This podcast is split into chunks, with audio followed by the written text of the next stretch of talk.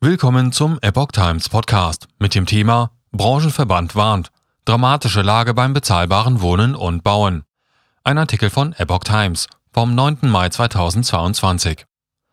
Der Bundesverband deutscher Wohnungs- und Immobilienunternehmen schlägt Alarm.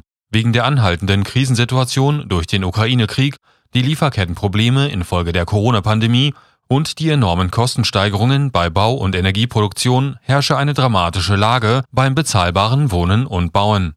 Fast zwei Drittel der sozial orientierten Wohnungsunternehmen müssten Neubauprojekte zurückstellen.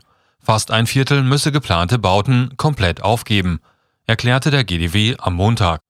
Die massiven Preissteigerungen betreffen laut Umfrage des Verbandes bei den sozial orientierten Wohnungsunternehmen beim Neubau aktuell rund 58.000 Wohnungen.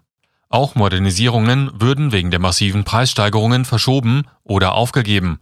Bei der altersgerechten und klimaschonenden Modernisierung seien es rund 92.000 Wohnungen, bei der Instandhaltung sogar mehr als 1,5 Millionen Wohnungen.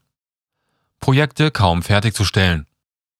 Unter den katastrophalen Bedingungen können die sozial orientierten Wohnungsunternehmen derzeit nicht einmal ihre bereits begonnenen Projekte fertigstellen. Der bezahlbare Wohnungsbau die Regierungsziele von 400.000 Wohnungen jährlich und die Klimaziele bei Gebäuden sind aus derzeitiger Sicht Makulatur, wenn sich nicht sehr schnell etwas ändert, sagte GDW-Präsident Axel Gedaschenko. Gedaschenko warnte, dass Zinsen und Baukosten bis Jahresende deutlich anstiegen würden.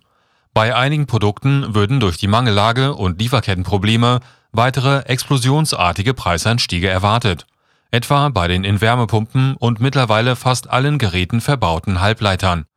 Der Verbandspräsident forderte deutlich mehr Flexibilität für alternative Lösungen bei Baustoffen und Technologien und eine wirksame und verlässliche Fördersystematik.